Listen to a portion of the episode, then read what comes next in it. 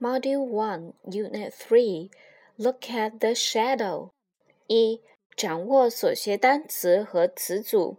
一、掌握单词 shadow, rise, hill, lawn, path, beach, noon, torch, sometimes, sound, bite, follow.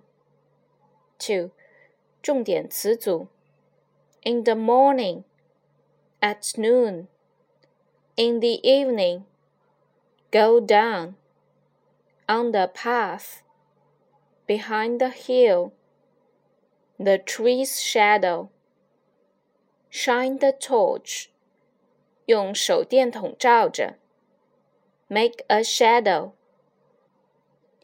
on the bench on the lawn. Cut it out. 剪出. Go to school. Go with me.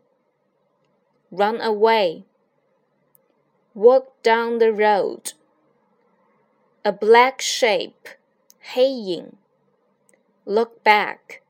向后看. Be afraid of. 二，重点句型 The sun rises behind the hill in the morning. 2. The sun goes down in the evening. 3. Sometimes my shadow stays behind me. 4. Sometimes my shadow grows big and strong.